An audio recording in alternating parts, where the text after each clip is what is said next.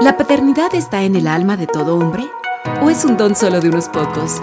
¿Qué carácter tiene un hombre que lo define como un buen padre? ¿Cuál debe ser el legado de un padre para sus próximas generaciones? Estás en el momento y el lugar preciso para reflexionar, reorganizar los paradigmas, las ideas y los planes que nos lleven a vivir esa gran aventura de ser papás.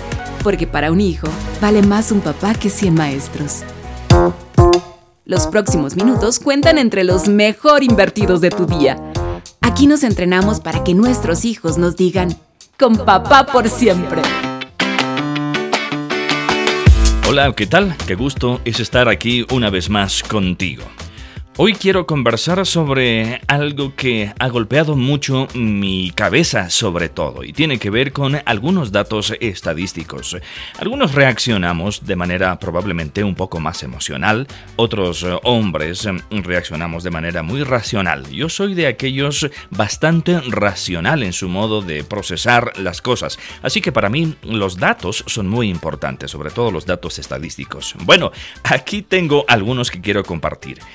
Del 40% de los niños en el mundo occidental se van a dormir en hogares donde sus padres no conviven con ellos. Un 50% de los niños antes de llegar a los 18 años pasarán al menos una parte significativa de su infancia con unos padres separados. Nunca antes, en nuestra sociedad, tantos niños han sido abandonados voluntariamente por sus padres. Nunca antes un niño debía crecer sin un padre o una madre. Por consecuencia, y ya he sabido que la ausencia de papá tiene un grave impacto en las personas y en el conjunto de la sociedad, dice el sitio web etapainfantil.com. Así que, como te dije, estos datos definitivamente rompen mi corazón. Y te dirás, pero tú, Duval, mencionaste que no eres muy emocional. Bueno, no dije que no soy emocional. Lo que dije es que por lo general yo llego a mis emociones a través de la razón, de los datos, y como te estaba mencionando, estos eh, hechos reales son crudos por un lado, pero muy confrontativos también por otro y que no están allí solo para la reflexión. En realidad mi intención es que hagamos algo, que no reaccionemos con un simple, oh, qué pena. Y como la única forma de aprender algo es haciéndolo, entonces en estos minutos quiero desafiarte por lo menos a que tomes una decisión. Yo por lo general me considero que soy un hombre, en este caso un papá, que toma acciones.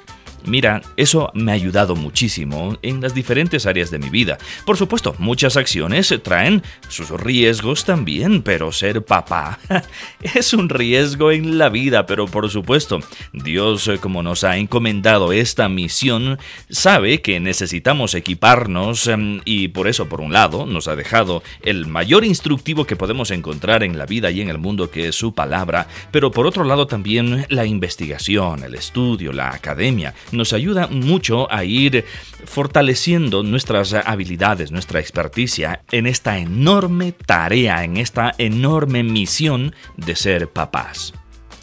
¿Has escuchado que la naturaleza llama? Bueno, también yo he escuchado que la sangre llama. Y cuando estamos hablando de la naturaleza o la sangre que nos llama, una de las propuestas que nos hace Jim Daly, que es eh, actual presidente de Enfoque a la Familia, tiene que ver con gastar, invertir, básicamente esa sería la mejor palabra, tiempo con nuestros hijos, sacar de cualquier lado tiempo para, entre otras cosas, esta es la sugerencia de Jim Daly que quiero conversar contigo, tomar fotografías. Que te armes con un buen equipo fotográfico. Bueno, puede ser sencillamente un teléfono, pero uno con la suficiente calidad de modo que puedas tener buenas fotografías. Y dice que salgas con tus hijos a tomar fotografías. Sabes, yo no había pensado que esto te puede dar una experiencia tan espectacular con tus hijos, porque sea los varones o sea hijas, les encanta tomar fotografías y a veces uno no se da cuenta de esos detalles como papás. Así que Jim Daly dice, mira, Ten un fin de semana, ten una tarde, el tiempo que tú puedas y sal a tomar fotografías con tus hijos. Ahora, no te quedes solamente en tomar las fotografías, que dicho sea de paso, eso ya te va a dar una gran experiencia. Considera qué es lo que le gusta a tu hijo, a tu hija, que le encanta, que aventuran, qué cosas eh, naturalmente ese es el punto de la naturaleza, la sangre llama. Naturalmente, conéctate con ellos en cosas que espontáneamente quieran hacer o que, otra vez, naturalmente quieran hacer. No forces nada. Así que ve a un lugar, ve a ese sitio, con una cámara suficiente como para tener las mayores experiencias en relación a captar esos momentos, esas circunstancias, esos lugares, esos detalles en fotografías. Jim Daly comenta que la sangre de los hijos clama por tener un tiempo contigo, con un padre con quien llevan la misma sangre. La sangre llama, llama a tener un buen tiempo con papá.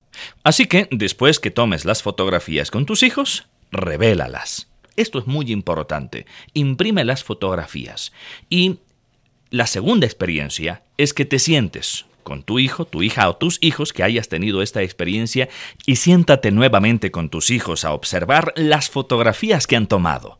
Y la respuesta emocional que vas a tener en tus hijos, la conexión emocional que vas a lograr, mira, será espectacular.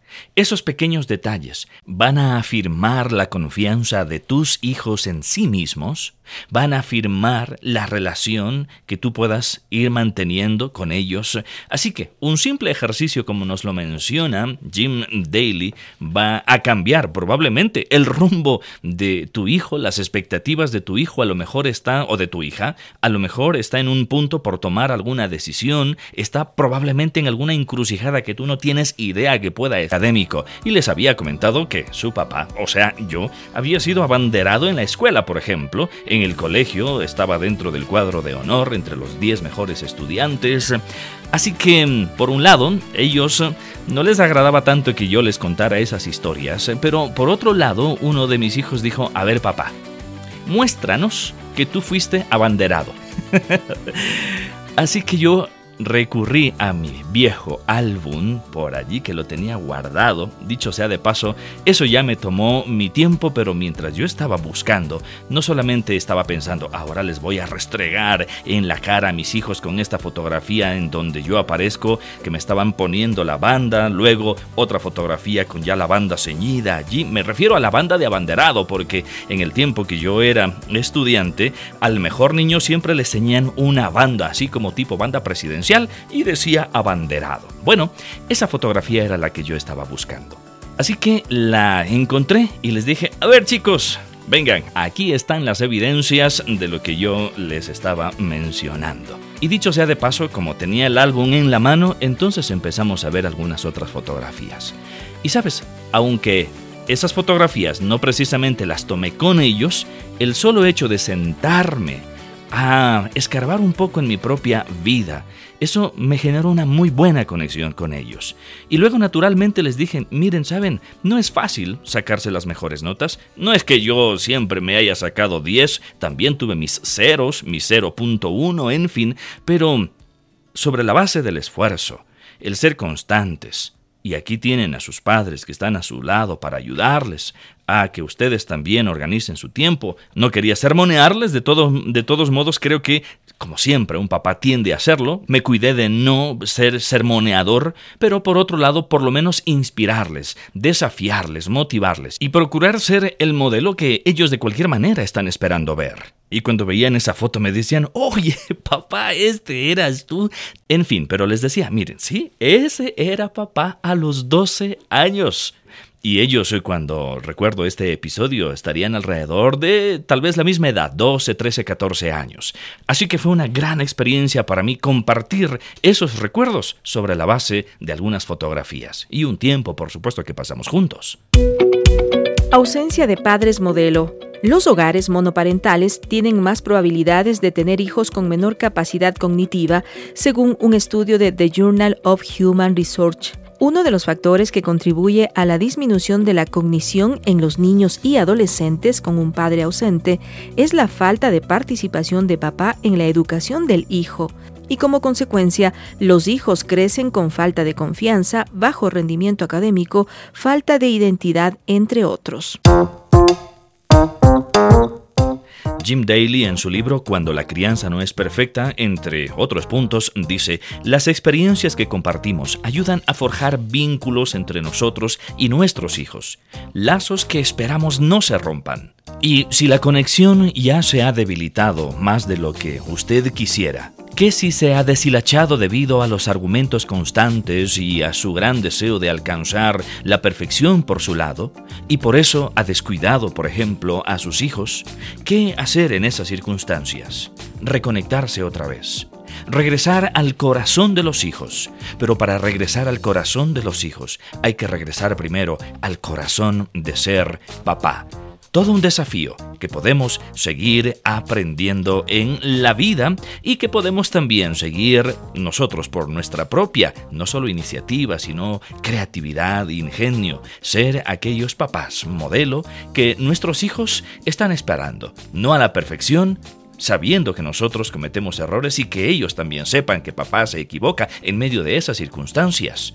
Todavía hay esperanza de que un padre al lado de un hijo siembre huellas aún para la eternidad en sus corazones, en sus mentes. Ese es el desafío de cada uno de nosotros como papás. Ese es el desafío de ser papás por siempre. Bien, gracias por tu compañía en eh, este episodio de la aventura que estamos recorriendo bajo el nombre Papá por siempre. Ha participado una vez más en este episodio nuestra colega periodista Betty Alexandra Guerra. En el próximo capítulo vamos a conversar sobre ojos que no ven, corazón que no siente. Bien, esa pregunta la iremos despejando en la siguiente conversación de Papá por siempre. Esta es una producción de HCJB, La Voz de los Andes. Yo soy Duval Rueda. Un abrazo, que Dios te bendiga.